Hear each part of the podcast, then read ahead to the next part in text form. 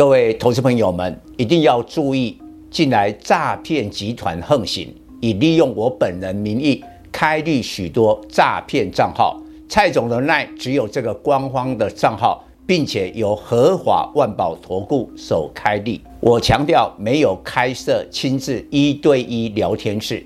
没有技术班教学，没有互委托下单，没有港股、美股及任何衍生性金融商品交易。近年来也没有出书准备。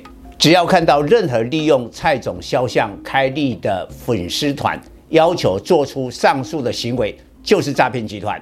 粉丝们看到一定要帮我们检举，共同抵制。感谢大家。各位粉丝朋友，大家好，我是蔡明彰，现在是礼拜四盘后的分析。在联总会的会议记录公布之后，倾向于鸽派的立场。今天股汇双涨，那除了这个台币大升超过一角以外，股市是大涨一百七十五点，这个涨点比盘前的六十六点。多了很多，攻上了一万四千七百八十四点，量放大了，接近两千两百亿。靠的是谁？外资。外资在过去几天进出保守，但没想到今天买超台股两百三十几亿，是今天大涨最大的功臣。但是上个礼拜的周末，我有讲过。我们估计这个礼拜，全指股，蔡总指的是金远双雄，应该会休息。事实上，到今天本周，台积电跟联电的周线只有涨一趴，没有特别的强。但今天台积电是涨四块四九六了，已经逼近了五百的关卡。明天周末选前投票的最后一天。台积电会尝试挑战五百块的整数关卡，但是联电涨的就很勉强，最后只有涨一毛四十六点二，隐隐约约看到有人在调节了。但是金圆双雄虽然本周休息，但是从今天开始有两档股票开始转强，我认为联发科跟长荣海运。要补涨了。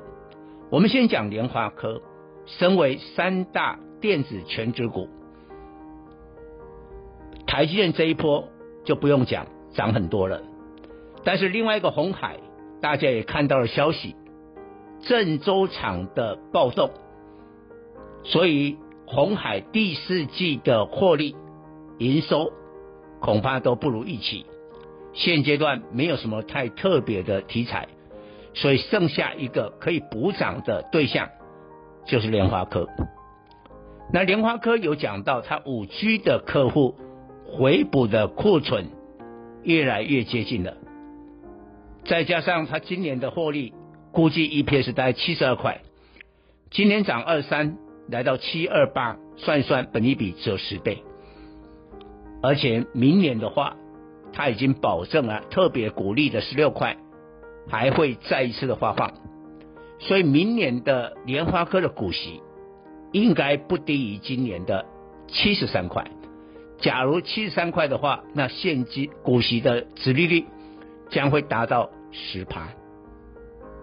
再过一档，好久我们没有跟大家讲的货柜三雄的龙头二六零三的长荣，长荣今天大涨逼近五个百分点。当然，有人认为，从下半年开始到明年二零二三，货柜轮的营运是走下坡。我相信这应该也是一个事实，否则不可能股价在过去这一段时间当中一路的下跌。但是再怎么差，今年的获利是好的哦。我们估计长荣在减资之后，今年的 EPS 是一百六十块。以今天收盘一六一，本利比只有一倍。另外长荣的话呢，明年的股息发放率以保守正常的三十趴估计，因为赚了一百六十块嘛，它的百分之三十那就将近了，明年会发到股息五十块。那五十块的话呢，那殖利率是三十趴起跳诶，你有听过殖利率三十趴的吗？所以说不定在今年倒数的最后一个月，因为我们下个礼拜就结束了十一月了，要进入了十二月，说不定在最后一个月，这些跌深的航运股会出现补涨，所以密切关注两大指标，联发科跟长荣是不是要补涨？以上报告。本公司与所推荐分析之个别有价证券无不当之财务利益关系。本节目资料仅供参考，投资人应独立判断、审慎评估并自负投资风险。